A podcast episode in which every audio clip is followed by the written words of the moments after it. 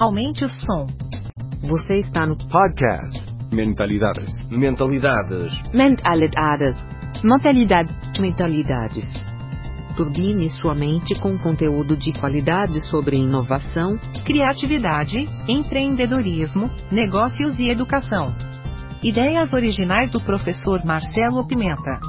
Acesse o blog mentalidades.com.br para mais textos, vídeos e outros episódios.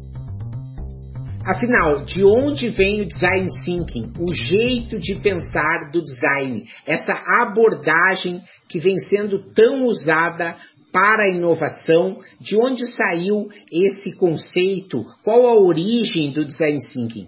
Foi para descobrir isso que eu entrevistei a querida da Clarissa Biolchini, uma designer maravilhosa, professora da PUC do Rio de Janeiro, escritora internacional, pesquisadora do design e que nos dá uma aula maravilhosa nesse episódio 168. Se você acha que esse jeito de pensar do designer é apenas de grande empresa, é apenas para artista, você vai se surpreender com esse episódio para entender que todos nós podemos ser designers. Vamos juntos aprender com a Clarissa Biolchini no episódio 168 do podcast Mentalidades.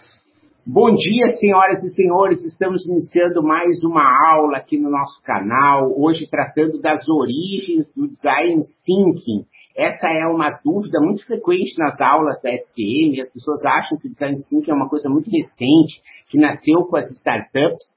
E eu gosto de recuperar, às vezes, esse assunto, só que na aula, às vezes, não temos tempo suficiente. E é por isso que hoje eu convidei a querida da Clarissa Biolchini para aqui junto comigo falar um pouco sobre isso. Ela que nesse tema específico, eu tenho que reconhecer que ela sabe muito mais do que eu. Né? Eu tenho um conhecimento um pouco mais genérico sobre empreendedorismo, sobre inovação, né? sobre design thinking, né? e ela tem um, um, um conhecimento muito focado nessa, nessa área. Ela que é designer, tem mestrado em História da Arte, fez agora um mestrado no exterior, na Alemanha, eu acredito, ou na Holanda, ela vai contar para a gente daqui a pouquinho. Né? Então, vai ser uma troca de ideias muito bacana aí por alguns minutos. E eu gostaria de, com humildade, né, mostrar para vocês um pouco do como que eu tenho explicado para os meus alunos essa história das origens do design thinking, até para que a Clarissa veja e possa criticar, complementar, corrigir. Né? Então a gente está aqui realmente num processo de aprendizagem né, aberta aqui no, na própria internet. Você que está nos ouvindo também pode estar uhum. trabalhando lá. Então, se você depois quiser esses slides, é só também me pedir que eu possa enviar. Né? Então, preparei aqui ó, as origens do design thinking rapidamente. E, e eu acredito que a gente pode revisar um pouquinho desse processo é muito comum né, que as pessoas achem assim, ah, a gente fez design sim, que a gente foi para um hotel esse final de semana e passamos o final de semana inteiro lá e aí volta e tudo continua na mesa. Né? Então, isso não significa que a empresa está conseguindo colocar o cliente no centro. Né? Pois, festival de post-it. Ah, eu uso post-it para tudo. Eu sou um ótimo designer porque eu trabalho. Né? Também não, apenas o uso do post-it não garante nada. E às vezes também forçar e exagerar o uso de ferramentas para qualquer coisa que você precisa fazer um mapa, pegar um papel, né? Eu acredito que isso não é uma boa definição para o design thinking.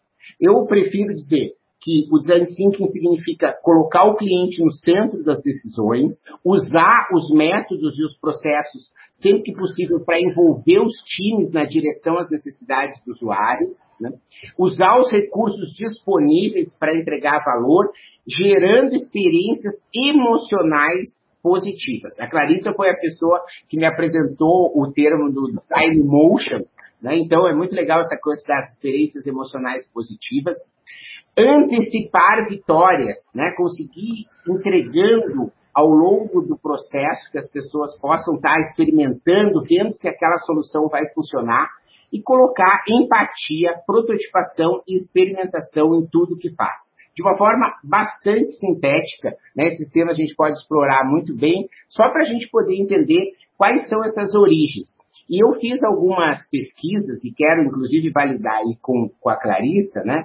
De que essas origens elas começam talvez lá na Bauhaus, como primeira escola que consegue dizer, não, design é algo que a gente pode ensinar, design é algo que tem uma forma em que a gente pode trocar ideias e mostrar para as outras pessoas forma, função, como que isso tem um processo. Né? E a partir daí, eu trouxe duas referências, uma que vem de Stanford, que é a área de engenharia, né? Esse livro você vê a Engenharia Criativa, 1959.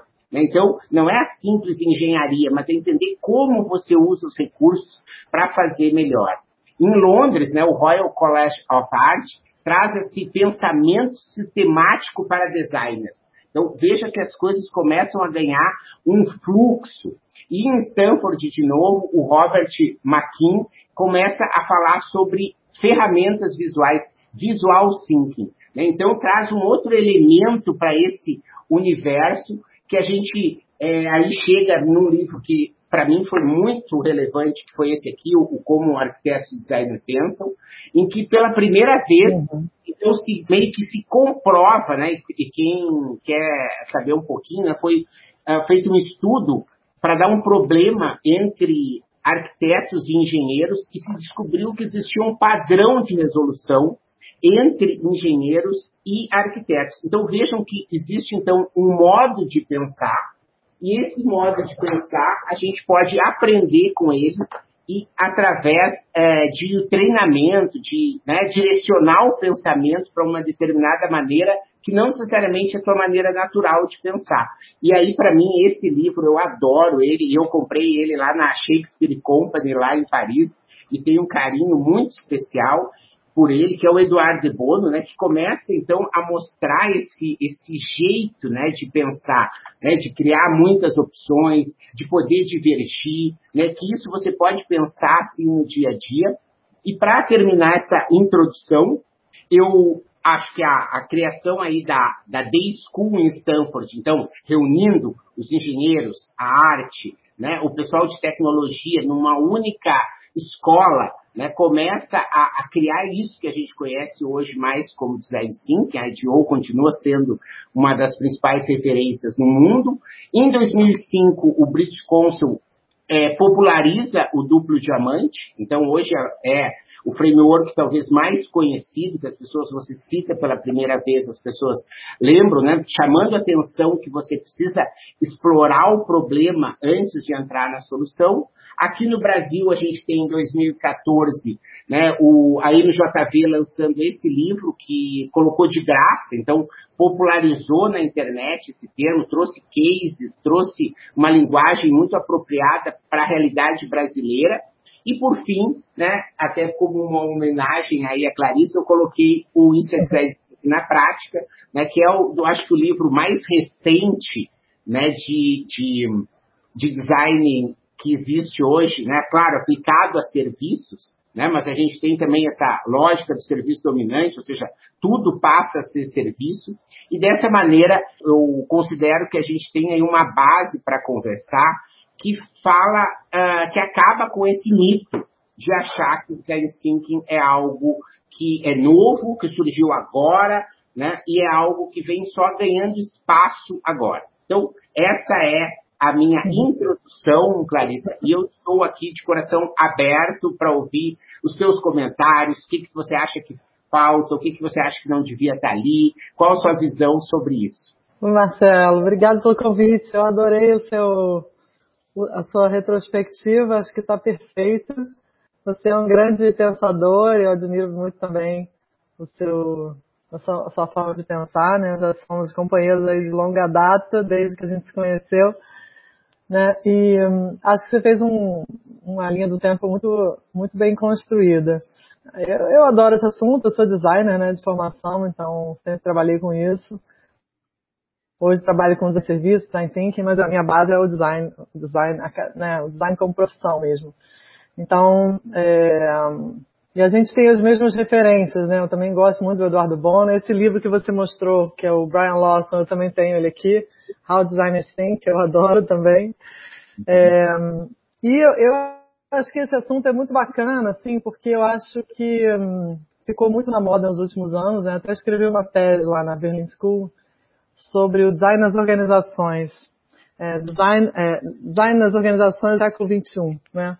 Porque o design virou, nos últimos, nas últimas décadas, aí, né, uma cultura, né? A cultura organizacional.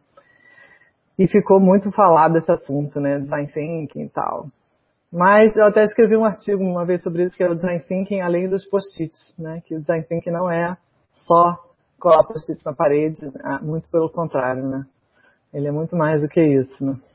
É, é, o seguinte, o design ele tem, tem várias vertentes, né? Na história, na história do design, na história da arte, existe a vertente é, na academia de que o design sempre existiu, né? Desde que o homem existe, ele, ele cria soluções e coisas para a sua própria sobrevivência. Né? Então, você pegar o homem da pré-história, né, ele tinha necessidade de caçar, né, necessidade de se alimentar, né, de se abrigar, de, enfim, necessidades básicas, ele usava ali os elementos, é, os recursos que estavam à volta dele, né, como, sei lá, fazer uma lança, é, construir um pote, né, e por aí vai. Então, é, é, é esse mesmo drive que nos, que nos conduz a, a, a, essa vertente do design, que é preciso de alguma coisa, construo algo que tem uma função e uso isso. Né?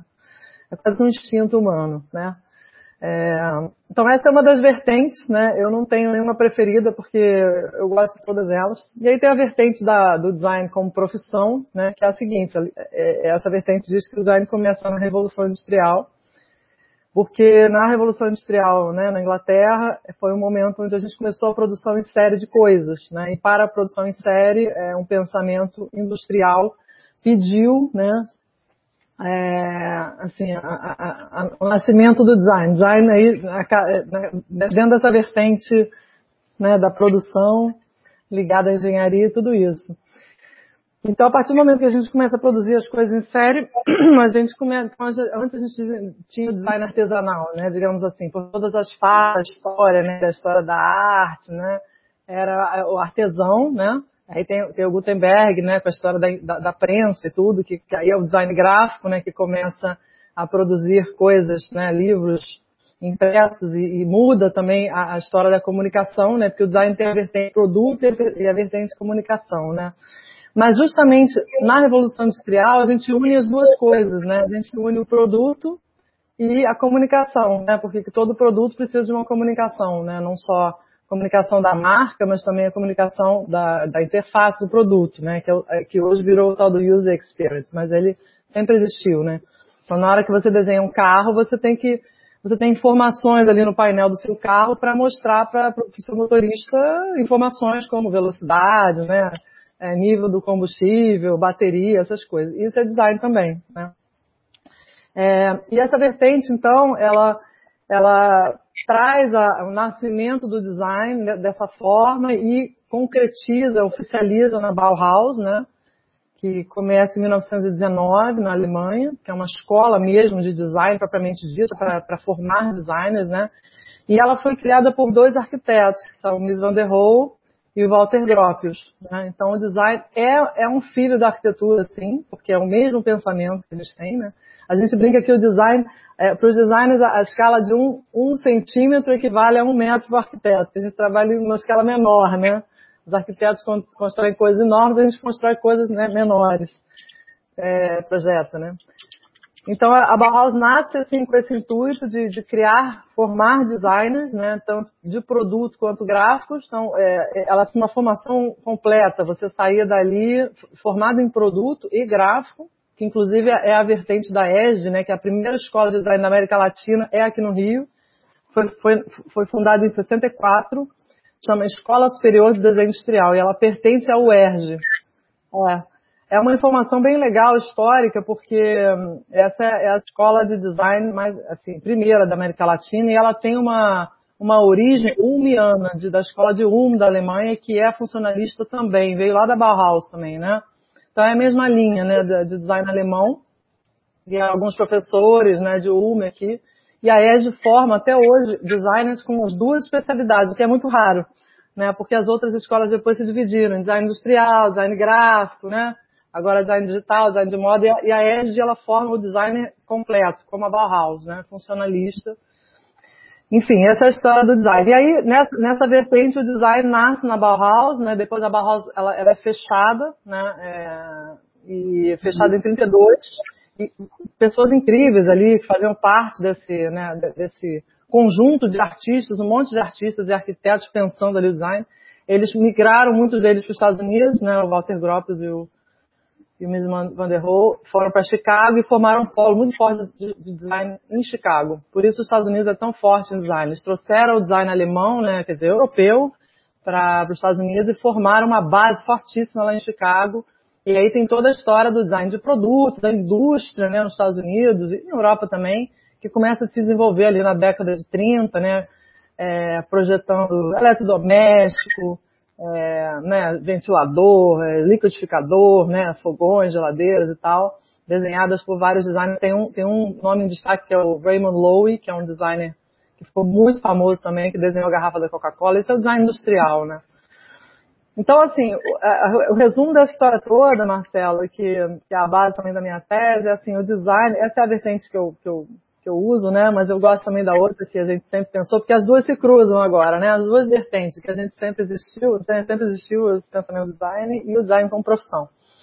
É, então o design como, como, como profissão, ele se estabelece nesse momento, né?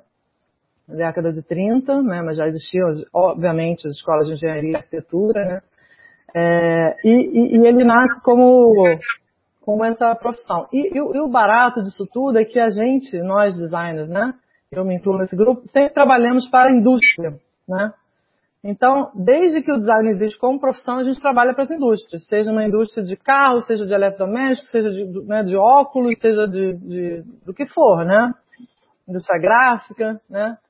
Indústria têxtil também, a moda, mas aí é um pouco diferente, porque a moda é um pouco independente aí da, é, né, do, ela tem sua vida na virada do século né, para a história do design thinking. Então a gente trabalhou para a indústria de 1930, 40. Justamente nessa, nessa nova visão aí do design que vem, né, é, atendendo não só a revolução industrial, mas a questão aí da marca, da comunicação. Exato, exato. Então, assim, né, voltando para trás, né, década de 60, a gente tem aí grandes ícones do design gráfico, como Paul Rand, que é um americano que desenhou, por exemplo, a marca da IBM, né, enfim, é o, o Raymond Loewy desenhou várias marcas, por exemplo, Lucky Strike, a embalagem, a marca da Shell, né? Enfim, então foi um momento assim que eu chamo de o auge da identidade visual corporativa, né? A gente fazia a marca, o manual da marca, né? Isso lá, década de 70, 80, por aí, né? 90, né? Eu fiz muito manual de marca. A gente fazia os pantones ali, né? Os, os, as amostras, os pantones, os manuais, né? Era, era, era a indústria gráfica que dominava, né? E aí o que acontece, Marcelo? Então o design já estava muito estabelecido como profissão, né? Os designers trabalhavam em agências, né? Escritórios de design trabalhavam para a indústria, né? Então a gente trabalhava, tinha os clientes, a gente é, né, é, um, é um setor B2B, né? Então a gente sempre trabalhou para as empresas. Então a gente, como designers, o design foi crescendo e grandes escritórios de design se formaram na Europa e nos Estados Unidos, né? Wolf Wallace, a Pentagram, né? Milton Glaser, vários designers famosos criaram escritórios e estruturas grandes, né? E o design foi se tornando importante, assim, um grande parceiro da indústria, porque o nosso mundo foi ficando mais complexo, mais globalizado, né, tudo isso. E aí o que acontece na virada do século, né, que esse que foi o, o grande, o grande momento de virada, né. A internet, né, a revolução tecnológica acontece e é, empresas como a, a, Apple, né, que já estava pensando ali os produtos de uma forma diferenciada, né, final da década de 90 ali, né, o, a, a, Amazon já existia também, né, e a Revolução Industrial, você, você fala muito sobre isso, muda tudo, né. E aí ela muda também o design, porque como o design trabalha para a indústria, né, a gente sempre trabalha para a indústria, agora a indústria virou uma indústria muito digital, né, muito tecnológica. Então o design se adaptou e se expandiu para um campo mais maior de atuação que inclui o design digital né, e agora o design de serviço. E o que, que é o design thinking? Né? O design thinking é, ele já existia na academia também, você trouxe essa referência, né? Os acadêmicos já, já, já discutiam isso na Holanda, no Canadá, em Toronto, na Inglaterra, né? Que era o, que era o design sistêmico, né? Que era o design, enfim, é, multidisciplinar, década de 70, né? A academia está sempre na frente, já pensavam, já estudavam tudo isso. Mas, de fato, né, foi, é, foi um, a IDO, que é o escritório de design grande na Califórnia, né, com muitos designers, acho que mais de 700 designers, que tem três sócios, né, e eles resolveram escrever um livro, né, o primeiro livro, depois, enfim, é, criaram um pouco assim um, um, uma conversa em torno disso. Eu sempre digo assim, como bons americanos fizeram um marketing muito bem feito, né, Marcela? Aí, aí começou essa onda, né? É, David Kelly, Tom Kelly, Tim Brown, os caras da IDEO. É, o primeiro livro foi lançado em 2005, então já tem aí 15 anos, né? E aí eles criaram a D-School, né? Junto com é, é, o, David, o David Kelly criou, foi um dos, né, um dos, uma das pessoas que, que participou ali da criação. O que, que é a D-School? Né? A, escola, a Universidade de Stanford, na Califórnia, ela, ela começa a se interessar pelo assunto. Inclusive a IDEO é, tem uma base muito forte de engenharia, mas eles são uma empresa de design de produto, tá? Eles desenhavam é, é, até hoje, né? Eles são designers de produto. Né? O próprio Macintosh, o mouse, né? Exato, exato. Isso. Então, por exemplo, o Donald Norman, né, que está muito falado agora, ele é um designer de produto, né? Ele desenhava, desenha até hoje, projetava, né? Os designers faziam isso, projetavam um computador, né? É, máquinas, né? Máquinas de lavar, liquidificador, né? Micro-ondas, bicicleta, tudo, tudo que você pode imaginar, né? Para a indústria, né? Mas esse momento, então, é, o, que, o, que, acontece, é, é, é só, só para finalizar a história de Stanford, né, é, eles criam ali um núcleo em Stanford, na Universidade de Stanford, que na verdade é um galpão, né? A D School é um, é um grande galpão dentro de Stanford. D porque é Design School, então era, era pouco contraponto ao B School, né? Business School, então era D School. E depois aí os, holandeses depois criaram a C School, né? Que é a Creative School mas enfim, só conceitualmente, né? Eles tinham o apoio da, do presidente da SAP, e aí que é Hasselplattner, e depois fundaram lá na Alemanha o, a D-School Hasselplattner, é, dentro do Hasselplattner Institute, que é ali nos arredores de Berlim, tem uma D-School lá também. É, e a D-School Stanford, ela é, ela é um galpão, né, que eu digo, mas ela é uma escola multidisciplinar. Então, o grande barato da D-School é que os alunos, né, da, da engenharia, da, da economia, da medicina, enfim, de outros cursos, podem fazer projetos ali na D-School, projetos multidisciplinares, por meio da metodologia do design. Aí vem essa história. O que é a metodologia do design? O que é o design thinking, né? É muito polêmico isso, inclusive dentro do mundo do design, né? O design thinking não é, não é muito bem-vindo, porque, porque os designers falam, mas o que, que é isso, né? Isso aí não é, não é nada, é o que a gente faz e tal, né? É muito interessante. Então, é e não é, né? Porque a gente usa o design, of course, né? O design thinking para fazer as coisas, mas é, é, como se fosse extraído ali uma metodologia que tem muito a ver com, esse, com essa referência aqui, né, que você mostrou do Brian Lawson, né, que é o How Designers Think, né, e o Eduardo Bono e tudo. O Eduardo Bono, ele fala, né, por um novo milênio, um novo pensamento. Então a gente não precisa mais pensar as coisas como elas é, são e sim como elas devem ser. Então é um pensamento projetivo, né, e aí eu acho que calha muito com a virada do século, que é, é enfim, a revolução digital e tudo isso, e vamos pensar de forma a resolver, né, e, e de forma divergente, né, divergente, convergente. Aí o Design Council criou lá o, o, Double Diamond, né, que você mostrou, que é uma forma, a Inglaterra sempre, sempre criou, é, sempre investiu muito em design, apoiou muito o design, né, não é à toa que o William, William Morris, o movimento Art and Craft, né, a própria Revolução Industrial, enfim, tudo na Inglaterra, grande escritório de design, tipografia inglesa, enfim, toda uma tradição de design na, na Inglaterra. E aí o Design Council, a Margaret Thatcher também apoiou o design né, no governo dela. Então a Inglaterra já está há muito tempo apoiando o design. Não só a Inglaterra, mas os países escandinavos também. Os, os países da Europa, né, do norte da Europa, Holanda, Escandinávia, Suécia, a Alemanha tem uma tradição, obviamente, cada vez alta. Mas o Design Council, ele, ele, ele, ele criou o Double Diamond, que é o duplo diamante, que é uma forma de representar o processo de design. Né? Então, através de dois losangos ali, você faz, é, representa né, as etapas, e, e eu, eu, acho muito interessante. É, é, é, é, a forma que eu mais uso, assim, mais gosto para representar o processo de design é essa, porque todo mundo entende, né? Ele é muito visual, né? É, e aí, só para finalizar essa questão da virada do século, Marcelo, na minha tese eu, eu, fui estudar né, essa cultura do design, a gente pode continuar agora falando sobre isso, se você quiser, mas na virada do século acontecem várias coisas, não, não só é, né, a, a, internet, tudo isso, e, e enfim, o, né, o livro da, os livros da IDEO e tudo, mas outras coisas em paralelo acontecem ali no Vale do Silício, que você conhece muito bem, Steve Blank, né, o movimento Agile. Então foi tudo em paralelo, não foi só o design, né? Foi tudo junto ali, né? Esses movimentos todos ao mesmo tempo, né? As empresas digitais, né? Crescendo e bombando né? nos Estados Unidos, na Califórnia principalmente, Vale do Silício, a Apple e tudo, né? YouTube, Amazon, Amazon, Google, todas elas, né? E o, o, o In Startup, né? Do, do Eric Ries, é, junto com o movimento Manifesto Ágil, que também foi nos anos 2000, né, que, é, o Manifesto Ágil, a galera da TI falou, peraí, tem um jeito diferente, vamos sair do modelo em cascata e começar a projetar software é, de forma ágil, né. Então, isso também tem muito a ver com colaboração, tem, é, tem, tem interseções ali entre as áreas, né? E aí o, o, o Steve Blank veio coroar com essa história do, do MVP, junto com o Osterwalder e tal. Então, é um conjunto de coisas. Se a gente olhar para trás agora, a gente vê que não foi só uma coisa. Né? Foram várias coisas né, que contribuíram para essa cultura da inovação, né, para esse boom aí, essa, essa moda, ou essa mania, sei lá o que, que é, mas que é isso que as empresas estão vivendo, né? A gente vive momento de disrupção total, né? Agora então com a pandemia nem se fala. Eu até escrevi um artigo que é design no mundo pandêmico, que é ser designer agora pensar dessa forma, né? Tem, tem, tem muitas vantagens assim. E, e é isso. Então, hoje o design se tornou uma cultura né, importante.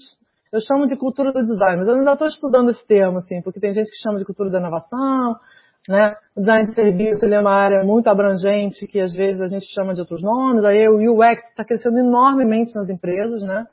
As áreas de UX dentro das empresas que, que são digitais já, já nascem ali e as empresas que estão se transformando digitalmente é, tem, tem é, times de UX de 300 pessoas, 200 pessoas. Então, é uma, é uma revolução no design isso, né?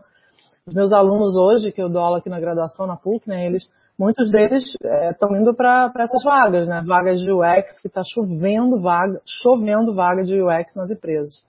É uma, muita, muito aquecido o mercado, muita vaga. Mas o UX está tá muito ligado ao digital, né? não era originalmente, né, como eu expliquei, o UX, a User Experience, ela é a interação com os objetos, com qualquer coisa. Então, na hora que você está ligando seu micro-ondas e aperta o botão ali, entende que você está usando ali, que você precisa de alguns minutos, isso é User Experience, né? Na hora que você está dirigindo um carro, você tem um painel de um elevador, tudo é User Experience, né? Mas o que aconteceu agora né, na, na, virada digital é que parece que o User Experience é só aplicativo. É, e aí é uma visão que é muito, às vezes, perigosa, fica parecendo que é só app. Então, quando a gente desenha um serviço, eu falo, gente, vai ter uma interface digital com o serviço, vai ter um app em algum momento, mas vamos pensar de forma abrangente, né? No ponto de contato físico, né? No varejo, enfim, na, nas interações humano-humano também, né? Porque o user experience ficou muito assim, ah, vou desenhar app, vamos, vamos desenhar um app. Não, não vamos desenhar, vamos ver o que, que o usuário precisa, né? Vocês, é, agora está muito assim, cliente no centro, mas o design fala usuário no centro, né? É, a gente sempre projeta coisas para o usuário. O design, a palavra design tem tradução em português né, durante muitas décadas e ficou se discutindo aí no Brasil, né, no meio do design. Como é que vai traduzir? Quando eu me formei não chamava design, chamava comunicação visual, né? Desenho industrial. E aí, agora, recentemente, aí nessa época teve uma discussão, um projeto com a Luiz Magalhães, né, que é um grande designer, aliás, para quem quer estudar design, design brasileiro, a Luiz Magalhães é a grande referência do design no Brasil, ele fala do design como cultura. Esse livro é escrito pelo João Leite, que é um grande, é um querido amigo, é um grande, grande, grande, grande mestre e doutor em design. E o Luiz Magalhães é o cara, assim, foi ele que fez várias marcas aí nossas, é, a marca da Petrobras, enfim, um monte de marcas aí brasileiras, e ele estava nessa discussão. Então ele, ele dizia assim, o design, vamos chamar o design do quê, né? Mas o design não tem tradução em português, então virou projetar, né? Vamos, vamos projetar algo então.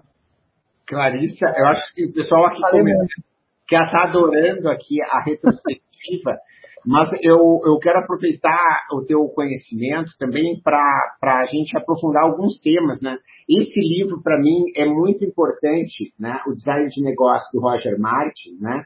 Então, por que o Design Thinking vem se tornando a próxima vantagem competitiva nos negócios e como se beneficiar com isso. Então, isso é Toronto, né, pessoal? Vem do Canadá essa visão. E na minha opinião, aqui é o link que eu gostaria de fazer uma pesquisa que eu já ah, uma pergunta que está anotada aqui e que o Guilherme Braz colocou também no YouTube, que é hum. como fica o Customer Experience, o uhum. CX nessa relação. Né? Porque quando a gente começa a dizer que tudo é serviço, né? lógica de serviço dominante, que o produto ele faz parte de uma experiência que o cliente está buscando, quer dizer, você pode comprar esse livro numa livraria ou na Amazon ou na estante virtual. Vai depender, o livro é o mesmo mas a experiência de compra, a experiência de recebimento vai ser diferente. E aí passa por esse design de experiência, né? design de serviço e aí a, o, o, a experiência, o customer experience, a experiência do consumidor. Gostaria que você incluísse esse termo um pouco na seu raciocínio. Obrigada quem fez a pergunta aqui. É, é, essa é uma discussão, Guilherme, muito grande dentro do design, né? Porque tem o User Experience e agora tem o é, Customer Experience, né? É uma discussão enorme, inclusive no curso que eu estava dando semana passada a gente estava discutindo isso. É, na minha visão, o Customer Experience é a interpretação do que vem do marketing sobre tudo isso, tá? É, o marketing, ao mesmo tempo, a gente falou de design aberto, o marketing também se desenvolveu, pensou em, né, em marketing de serviços nas últimas décadas, né, jornada, tudo isso, né? E aí, é, eu estava assim, eu que eu ficava esperando a virada do marketing, né? Porque o design saiu despontando aí alguns anos atrás, e agora o marketing deu esse catch-up. Então vamos falar, vamos, vamos, pegar esse conteúdo aqui e vamos trazer. É, não de forma pejorativa absolutamente, mas o CX, ele é uma visão é, mais, talvez, é, mercadológica, tá? Do, do, do, do, user experience, eu diria assim. Que o design é coisa do estúdio, né? O botão vai entender isso, vai entender a interação e tal.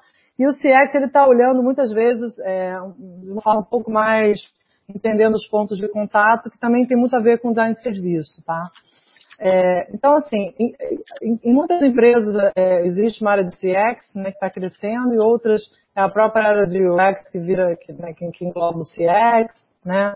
O Itaú, por exemplo, agora juntou as duas áreas de design é, o design, de, o UX, que é enorme lá, tem 300 pessoas, e o design propriamente dito, que já existe no Itaú há 30 anos, juntou-se as duas, né, as duas grandes áreas dentro de um guarda-chuva que é o CX. E, e, e, o líder dessa área é o Alex Guazelli, que é um, um super designer, que está lá, tá lá há muito tempo, né. Então ele está comandando essa área, né, que eu acho muito bacana, assim, um designer comandar a área de CX. CX é a Customer Experience, né, a gente usa o termo experience, mas está tudo muito assim, pulverizado e um pouco embolado. Tanta gente que chama de uma coisa, a gente chama de outra. Aí tem a ver, gente, com verbo da cultura organizacional. Cada empresa chama uma coisa de uma coisa. Né? O Mark Stickdown fala muito isso, né? Então ele fala, chama do que a empresa chamar, sabe? Então, é, a gente chama de squad, chama de squad, chama de user experience, chama de UX, UX research, enfim.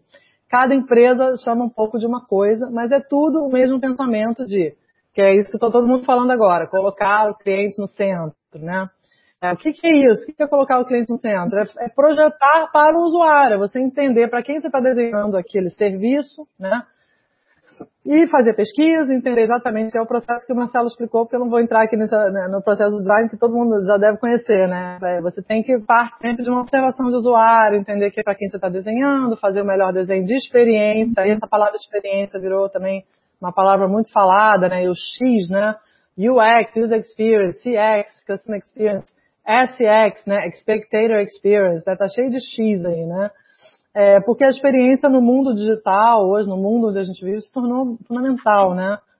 E, um, então, o desenho dessa experiência tem a ver com, com design mesmo, né? Com como você entende os pontos de contato, como você entende o seu usuário, que recursos você tem, que áreas você envolve, né?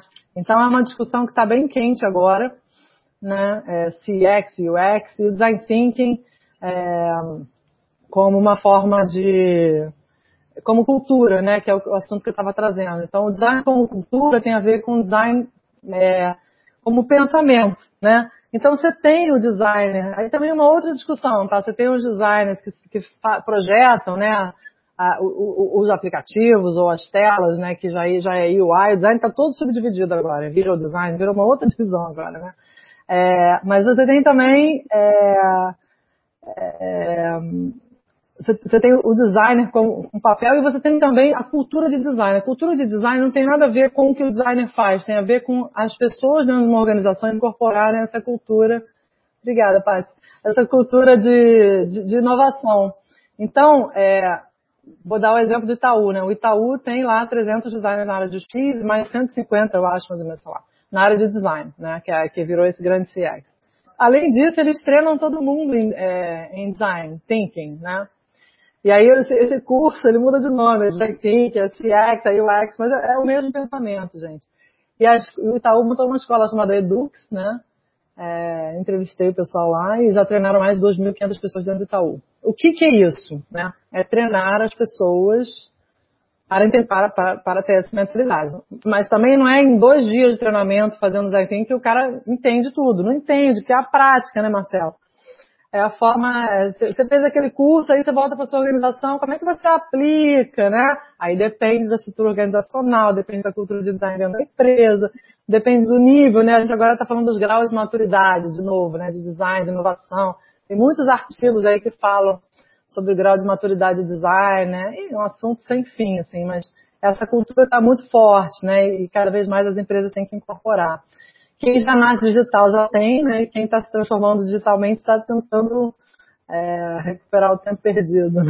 Sabe que na, na SPM, né, eu estou na 13 terceira turma do, do curso em EAD, né, do uhum. Design Thinking, a gente deve estar tá aí no presencial, esse ano né, não teve, mas você sempre tem alguns designers de profissão que vêm justamente para pegar um pouco esse pensamento, né? Porque eu acho que a complexidade disso tudo, né? E o pessoal aqui, né? Olha só os comentários aqui, ó. Que aula, que aula, né? Porque a gente é, é a complexidade disso é que eu, por exemplo, né, trabalho a questão do design do mini mercado ali, que precisa entender a fila, a forma como ele comunica, a forma como ele expõe os produtos, a forma como ele faz marketing, né? E o Guazelli, que você é, é, citou, eu recentemente fiz um curso na SPM como aluno no Pedro Weingarten sobre Agile Marketing, né? Uhum. E é, isso um pouquinho antes da pandemia, foi em, em, fevereiro, eu acho. E aí ele era meu, eu conheci ele porque ele era meu, sentou do meu lado, como eu me perto. É. Né? Eu, ele é trabalho no Itaú, qual eu sou responsável? Que legal, então a gente se conheceu ali, né? E tu, e tu viu que ele estava num curso, assim como eu, aprendendo novo marketing, né? A mistura do Agile com o marketing. Ele que é responsável por produtos no Itaú. Então veja Sim. como realmente é. essa, essa a gente está vivendo numa questão que o Itaú, com seus 100 mil funcionários, 5 mil agências, não sei quantos, ele tem um grau de, de, de sofisticação do design, uhum. mas se for ver a menina que é artesã ou que faz bolo de pote, que trabalha sozinha, ela também pode se apropriar desse, desse conhecimento. Só que ela vai ter que trabalhar isso numa outra dimensão, né? Porque é. não para você dizer, ah, quem é que é o X, quem é o CX, quem é o diretor de marketing, quem é o... Não, não. É só é. eu que faço o bolo, eu que vendo, né? Eu que faço tudo. E ao é. mesmo esse pensamento, ela pode incorporar. E isso pode trazer uma diferença para ela muito grande, né? E, e, um pouco isso que eu queria ouvir de você, né?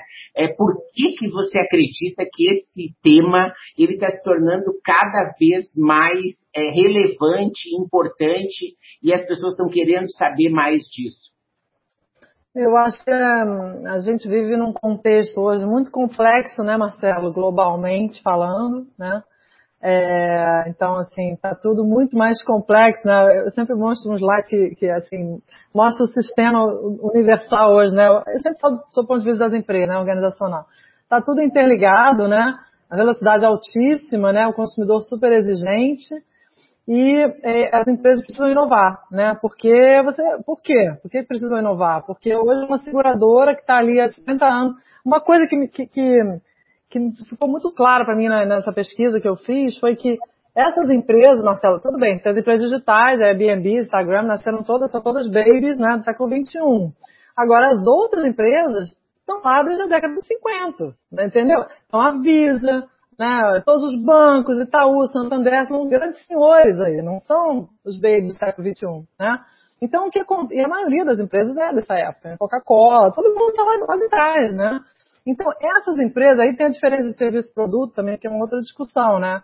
É, L'Oréal, tá todo mundo aí há muito tempo, né? Então, assim, essas empresas são, estão tendo que se transformar digitalmente, né?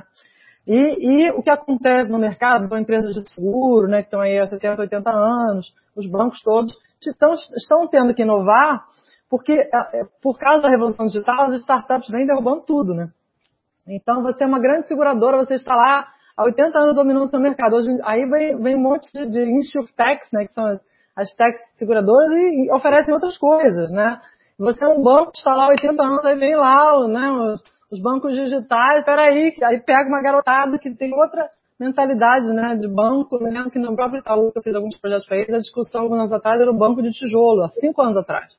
Hoje em dia não tem mais essa discussão, né? Ninguém nos fala, as agências estão, os bancos estão diminuindo as agências, então assim, as empresas precisam inovar, porque elas vão morrer, né? E aí a inovação tem tudo a ver com o pensamento de design. Por quê? Porque a gente pensa, aí, aí essa palavrinha que parece que já está é, na moda, né? Forma divergente tal. Não é, a gente pensa de forma rebelde, assim, a gente pensa de forma. A gente pergunta e a gente destrói assim, é, todo o status quo que está existente quando a gente chega em algum lugar. Esse é o lado rebelde, o lado bom, né? Que é o seguinte: por que, que tem que ser assim, desse jeito? Por que, que não pode ser de outro jeito, né? Por que está assim esse serviço? Por que, que vocês estão oferecendo dessa forma, né? Então, o designer tem esse olhar um pouco desprendido das coisas. A gente está sempre olhando de forma Aí veio essa palavra divergente, que a gente pensa várias opções para a mesma coisa, o tempo inteiro, né? É um pouco cansativo ser designer, porque o tempo todo você fica querendo mudar tudo e não acaba nunca. Só acaba na hora que vai, vai né? antigamente a gente fazia um produto, agora acabou que vai para gráfica, acabou que vai então a gente fica para sempre, né? Retocando aquilo que é tal. Então a iteração, pensamento divergente, pensamento criativo, né? questionamento, pensamento crítico, já estão dentro do pensamento do designer, eh, já são parte dele. E aí virou, é, tornou-se muito importante para as empresas, porque as empresas precisam de fato inovar. Não só nos seus produtos e serviços, mas na forma de trabalhar também, né? Porque as startups trabalham de uma forma diferente, mais ágil, né? Já vem com esse, já vem com o DNA do design dentro delas, né? Então, assim, a Airbnb, por exemplo, eu visitei lá na Califórnia o, o, prédio da Airbnb lindíssimo, assim, é, um prédio assim de inspirador, cheio de design, cheio de Macs, aquele sonho assim, né? aqueles cafés lindos. É design na veia, né? Assim como várias outras startups, né? Não todas, né? Algumas têm são muito engenheiras, assim, né? Mas os engenheiros também, né? nem pensam dessa forma, mas não, talvez eles sejam mais é, processuais, né? A gente é mais bagunceiro, assim, a gente bagunça o coreto. Então, quando você tem uma cultura de design que começa a nascer nas empresas, os labs de inovação e tudo isso, então, e os isso, assim, são eles que entram ali um pouco para bagunçar, entendeu? Vamos bagunçar no bom sentido, vamos questionar, vamos refazer, vamos repensar, né? É, e, mas tem que ter alguns fatores para que isso aconteça. Tem que ter um sponsor, né? Tem que ter um investimento, tem que ter alguns cases de sucesso, né? Nesse livro que você mostrou, que é também um dos meus livros cabeceiras aqui, né? Roger Martin, foi esse que você mostrou? É, o Roger Martin, lá, lá, de Toronto, né, que é uma escola muito forte em design também, é, ele, ele, fez parte do projeto da Procter Gamble. A Procter Gamble, lá no início do século, início do século XXI, né, nos anos 2000, vamos, vamos investir em design. E o livro conta esse case, né? Esse outro livro aqui também conta, tá, gente? É da Heather Fraser, que é Design para Negócio na Prática. Eles contam a história da Procter Gamble que investiu num, num programa de design durante cinco anos, criou catalisadores e tudo, e virou realmente uma cultura é, organizacional para esse lado. A Procter é muito, muito eu trabalhei muitos anos para eles, né, quando eu trabalhei lá no Índio da Costa, é, e, elas, e a Procter tem um pensamento muito, muito focado em design, realmente, assim, muito focado no usuário, né. Então, é, não é rápido, assim. É, outro livro que é legal é esse daqui, ó, que é, o, é ele conta a história de como a Intuit, é, da Harvard Business Review, né? Como a Intuit é rápido, né? Então as pessoas acham, ah, vamos incorporar a cultura de inovação, design. Não é assim dois minutos. As pessoas têm que aprender a trabalhar dessa forma, né? É que nem você você vai assistir uma aula de violão no YouTube de duas horas, de dois dias, você não sabe tocando violão, né? Você tem que ralar para poder né, tocar bem. Cinco anos aí, né? Você tá tocando piano, você sabe, né? E a mesma coisa, o design ele é prática, né? Ele, ele exige uma, um desprendimento, mas ele, ele exige uma prática. Quanto mais você faz, para mim é muito fácil, né? Eu trabalho com isso a vida inteira, né? Mas quem é de outra área tem que E aí um pequeno empreendedor também pode aprender, você né? Pode, claro, é, ele pode aplicar, né, com a ajuda de profissionais, ou ele mesmo fazer um curso e ir tentando, né? É um mindset, né? Na minha palestra do, do, do TED eu falo desse mindset design, que é uma forma de pensar, né? Eu, eu, inclusive, coloquei, né, para quem está pedindo referências, né, que eu tenho uma página no meu blog eu tenho várias referências que eu uso nos meus cursos, inclusive esse TED da Clarissa está lá. Está lá também para você baixar esse livro aqui que a gente fez junto em 2012, Ferramentas Visuais para Estrategistas, né? enquanto a gente estava iniciando essa coisa do design thinking, a gente até coloca o design thinking tipo uma ferramenta, né, que hoje eu não faria dessa forma, mas a gente é uma evolução também, e eu gostaria de rapidamente contar uma história que o pessoal perguntou aqui do, do Itaú, para mostrar esse olhar disruptivo, vamos dizer assim, centrado no ser humano, que é do Itaú que é o caso dos uh, aplicativos. Né? Você tinha um aplicativo que o Itaú, como todos os bancos, né, começa um aplicativo e coloca o quê? Extrato, poupança, né? e com o passar dos anos eles botam investimento, depois botam câmbio, depois botam... Nanana, e o aplicativo começa a ficar gigante. Né? E o Itaú começa a perceber que o pessoal de classe D e E não, não começa a usar tanto o aplicativo como usava antes. Por quê? Né? Olha o pensamento do design, né? não se contentar com a primeira a impressão do que vem acontecendo. E eles percebem que o pessoal não está fazendo investimentos, não está fazendo poupança, não está mexendo com home broker, e o aplicativo tinha ficado muito grande, muito complexo. E a partir daí eles desenvolvem o app Lite, né, que é um aplicativo que hoje é sucesso no Itaú, em que você tem acesso à conta corrente, acesso à conta poupança, transferência, pagamento de boleto e só. Por quê? Porque esse usuário que usa o app Lite não precisa mais que isso. Né? E, e, dentro das histórias desse aplicativo, é legal porque você viu o relato dos usuários dizendo assim: não, eu não vou usar o, eu não vou botar esse aplicativo do Itaú porque eu tenho que apagar as fotos do meu neto.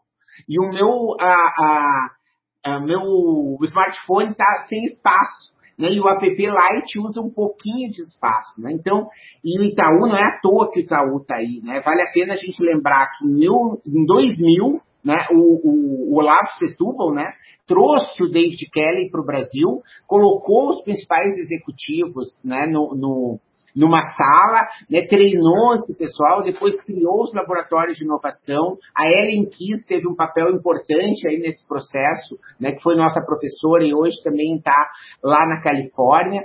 Então, eu acredito que realmente é interessante de entender que o, o Itaú realmente tem uma complexidade né, nessa, nessa questão do, do, do, como só como exemplo, isso vai pegar a Dell, vai pegar a Apple, as principais empresas, né, têm essa preocupação de usar todas as facetas do design na marca, no produto, na experiência do cliente, na forma de resolver problemas, de incentivar esse modo de pensar. E como a gente aqui é muito britânico no sentido da, do horário, né, e porque a gente quer que o pessoal é, passe o dia trabalhando aí e, e, não precisa ficar aqui toda a manhã. Eu gostaria de, de eleger dentre as perguntas essa aqui, ó, Clarice, você está vendo, ó. Qual seria o próximo passo evolutivo no design? O modelo já é completamente perfeito, mas sabemos que a evolução é algo natural. Qual seria a sua opinião aí sobre essa evolução? Uhum. Obrigado pela pergunta. É, eu acho que o design vai evoluir nesse, nessa linha mais como design thinking, né? Porque aí tem essa divisão do design com design thinking. Eu acho que ele evolui para uma expansão dentro da cultura organizacional, cada vez mais, e numa formação de uma cultura de design. É, o Nigel Cross, que é um autor né, que escreve muito sobre design, ele, nos anos 80 ele escreveu um paper dizendo que o design ia tornar uma, se tornar uma terceira área de conhecimento, que não é nem uma, ciências humanas e nem tecnologia seria uma terceira área no meio do caminho, né? Eu acredito muito nessa, nessa visão, né, de que, de que pode, pode ser uma, uma, nova, uma nova área, uma nova forma de pensar que influencia a cultura, né, não só organizacional, mas também do mundo, né, porque tem toda a inovação social e tudo. Então eu acho que sim, eu acho que ele cresce para esse lado, o serviço cresce para uma área mais estratégica, né, de pensar mais sistemicamente, mais holisticamente a organização e os serviços, para poder uh, permitir com que a gente una esses pontos, né?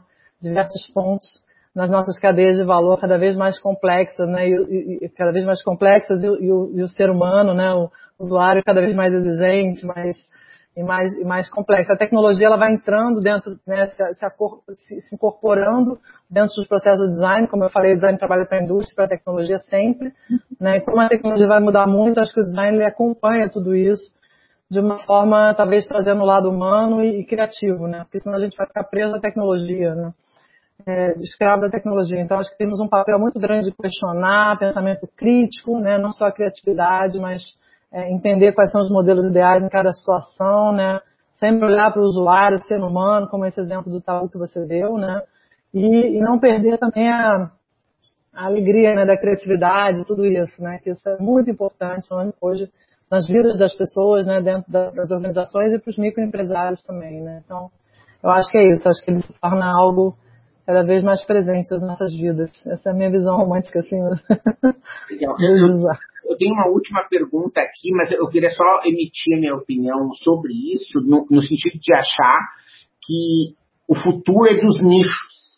Né? Uhum. É dos nichos. Então, se você for ver, se você tiver uma marca de camiseta e para todos, vai ser muito difícil você conseguir competir. Né? Mas você pega a camiseta para surfista, né? camiseta para pessoas que querem fazer trilha, camiseta para quem faz spinning, né? Você vai uhum. ter essa possibilidade.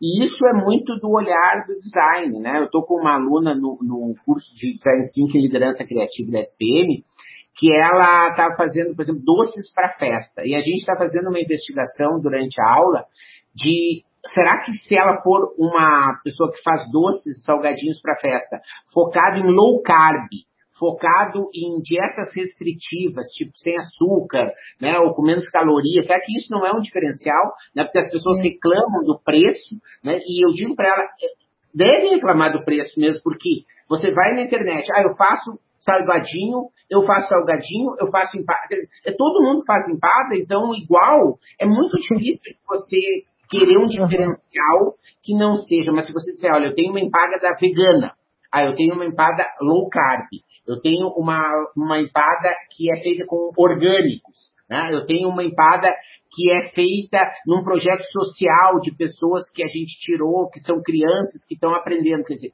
você tem diversas formas de poder inovar na sua empada. E a empada vai ter um valor. Né? Então, por isso que eu acredito aí que, o, que o, esse pensamento do design, né? e a gente está aqui né, de manhã é, dando nosso, nosso tempo, né, Clarissa, para espalhar esse conhecimento, ele deve realmente né, contaminar, contagiar as pessoas uhum. para que exercitem né, esse olhar cada vez mais. Então, essa é a minha resposta aqui para o Jan, mas eu perguntaria uma única, última questão para você. Você acha que a gente pode dizer que design thinking é uma, uma, um sinônimo de design centrado no ser humano? Sim ou não e por quê? É, eu acho que não só, não é só o design centrado no usuário. O design thinking, uma das coisas, um dos pilares é o design centrado no usuário, mas outros pilares são as outras coisas que a gente falou, é a criatividade, é o processo, é a divergência, é o pensamento crítico, é a prototipação, tudo isso é o design, né? É o design thinking. Então, é, é, o design thinking é mais do que o pensamento centrado no usuário. Eu acho que a maneira como todo mundo está incorporando isso, as organizações, é centrado no usuário, que é o que todo mundo precisa, né? Todo mundo tem um cliente, né? mas é, ele é mais abrangente do que isso. Eu acho que ele é mais. Por isso ele pode se tornar uma cultura, né? Que é tudo isso junto, né? Centrado no usuário, prototipação, interação, experimentação, né? É, visualização de dados, criatividade, brainstorming, fazer perguntas, pensamento crítico, análise, análise, síntese, enfim. Isso tudo é design. Então, é, é isso. Bem-vindo ao, bem ao mundo do design. Muito obrigado. Não, Obrigada, Marcelo. Adorei. Olha só, os comentários aqui, né, são todos muito carinhosos, todo mundo gostando muito, né? E eu também aprendendo sempre com você, né? A gente tem, né, como eu falei, essa experiência. E só para contar como curiosidade, né? A, a, quando eu conheci a Clarissa, a gente se conheceu em sala de aula com a querida da Guta Urufino, né? Esse livro eu coordenei, a, a Clarissa fez esse design gráfico maravilhoso e a Guta resolveu as questões né, de texto que a gente tinha feito em colaboração e ela é, deu uma forma é, geral. E quando a gente resolveu é, realmente botar para rodar, eu me lembro de uma conversa que foi muito assim, tem, uh, muito importante para mim, que ela dizia assim, mas tu tem, Marcelo, alguma experiência com é, edição né, de livros? Eu disse, claro, né? Eu tinha, assim, com 18 anos, eu fazia jornal de bar, né? Eu fazia folheto, eu fazia não sei o quê, tarará. Ah. Tá, então, aqui em casa, né? Porque a gente vai botar isso para rodar, legal. E aí eu fui para o Rio, né? E cheguei na casa da Clarissa, assim, e ah, eu com a minha experiência, né, de ter feito jornal em Santa Cruz do Sul, na minha experiência editorial, e a, a, a disse assim, não, ah, esses livros aqui foi quando eu trabalhava para Tachi, eu fiz todos esses livros aqui. Eu disse, não, gente, eu nunca tive é experiência editorial na minha vida. É, retiro tudo, né? Porque a gente estava falando aí de, de é, níveis, né? De, totalmente diferente. E desde lá, né? Cada vez mais, desde a gente também é, teve uma empatia, né? É, gra, gratuita e genuína desde o início, né? Mas a gente vem conseguindo aí é, evoluir nesses projetos. acho que essa live, né? Aqui a pessoa, olha só, é, ó, dupla muito dinâmica, acordamos muito inspirados. Né? É, então, olha só, né, já estou salvando na minha playlist, né? Delícia de papo. Então, realmente, né, sim, a gente vê que o nosso objetivo foi alcançado, né, Clarissa? Que foi é, a gente aprender um pouco, né? Deixar nossa mente afiada aí para os desafios que a gente tem no dia e criar essa conexão, né, dessa rede, porque eu, eu, depois que eu li aquele o Jeito Harvard de Ser Feliz, né, que é um livro muito legal do Shana Core, ele, ele colocou um próximo livro dele, não sei se você já leu, se chama A Grande Potência, né, que ele fala assim, que não adianta você ser feliz sozinho. Você não vai conseguir viver num mundo que você está feliz, mas você está sozinho. Né, e que a grande potência é você contaminar, contagiar, trazer outras pessoas para esse mesmo universo. Né? E quando as pessoas estiverem é, todas uh, mais uh, conectadas, aí sim você vai conseguir ter uma satisfação, vamos dizer, plena, né? porque você está conseguindo né, a grande potência que todo mundo esteja junto. E a ideia é ah, justamente essa, né? A ideia desse tipo de live, a gente vai ter aí, semana que vem tem outras aulas, assim, você pode se inscrever no canal para você ficar sabendo, é realmente espalhar esse conhecimento e gerar essa grande é, potência. Aí a Gilda aí colocando inteiramente contagiada, né? Hum. Ela é próprio design thinking, não só pela forma de pensar, de viver, de evoluir, pura criatividade. É verdade, ela tem ainda um Instagram meio secreto, vou dizer para vocês aqui em primeira mão, é só de desenhos, né? E é só de exercício criativo, não tem, Clarice? Tem. Ah, Para os amigos. Ai, tem sim, Marcelo. Obrigada, adorei. Sempre me divirto muito com você. Você é genial, te admiro muito. Continuemos juntos aqui. Parabéns pelo canal, pelo sucesso todo aí das aulas. Agora eu vou virar, virar aluno dessas aulas toda terça toda Não, vamos, vamos fazer. O pessoal tá, tá querendo fazer aqui, quer ver, ó. É, pediu pra gente falar um pouco sobre o design na China. E, coisa assim, né? e tem outras coisas. Eu queria falar sobre esse aqui também, que eu adoro, ó. O design ah, é, ótimo. Tá? É, mas, legal. Mas são. É, por hoje terminou, né? Se você quiser, você pede aí, a gente em 2021, a gente tá repete a Vambora, vamos nessa. Obrigado. Um beijo. Obrigada, pessoal. Beijo, Valeu. Marcelo. Tchau, querido. Obrigada. Um beijão. Obrigado por sua audiência. Aguardo seus comentários. Se achou esse conteúdo interessante, indique para quem você ama. No YouTube temos dois canais, procure por Mentalidade de Professor Marcelo Pimenta. Assine nossa newsletter gratuita em nosso site. E não deixe de participar da novidade, nosso canal Mentalidades no Telegram. Te espero lá!